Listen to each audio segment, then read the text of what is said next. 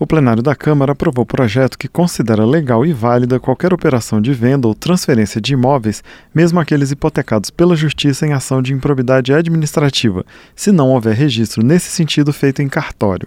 Ou seja, a pessoa que comprar um imóvel que pertença a quem responde a processo judicial com penhora de bens terá garantia de compra, a menos que essa penhora ou hipoteca esteja averbada na matrícula registrada no cartório de imóveis. O projeto foi aprovado na Câmara no final de 2022 e depois disso foi alterado pelo Senado. A proposta original, apresentada pelo deputado Paulo Biacchio, do PSDB de Minas Gerais, alterava a lei de improvidade administrativa. Os senadores mantiveram o mérito, mas transferiram a medida para a lei que trata do registro de imóveis. Com a alteração, o projeto voltou para análise dos deputados. O relator, deputado Lafayette de Andrade, do Republicanos de Minas Gerais, deu parecer favorável à alteração feita pelo Senado.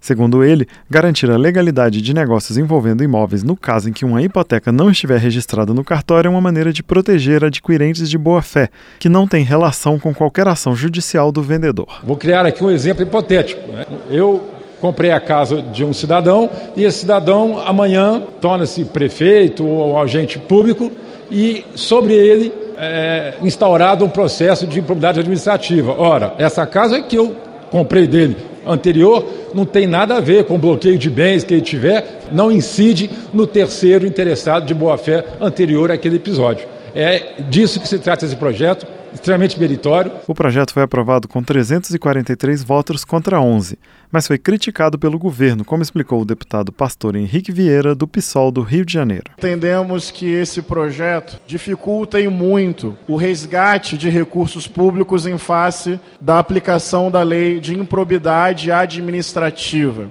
ao burocratizar esse processo, é o direito público que acaba possivelmente ou eventualmente se subordinando ao interesse privado. E um devido e justo bloqueio de bens pode ser prejudicado. O projeto que considera legal a venda ou transferência de imóvel pertencente a quem teve bens penhorados, quando esse impedimento não estiver formalizado no cartório, foi enviado para a sanção presidencial e já pode virar lei. Da Rádio Câmara de Brasília, com informações de Antônio Vital, Marcelo Larcher.